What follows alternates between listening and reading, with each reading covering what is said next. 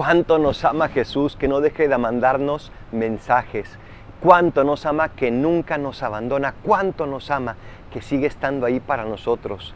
Hoy su palabra nos recuerda este gran amor que nos tiene. Una palabra que se escribió hace mucho tiempo y se dijo todavía hace más, pero que sigue siendo válida para ti y para mí. Una palabra que trae mensaje de vida y a la cual le tengo que abrir el corazón. ¿Estás dispuesto? Escúchalo. Te aseguro que tiene algo que va a transformar tu vida. Soy el Paradolfo, recen por mí, yo rezo por ustedes. Bendiciones.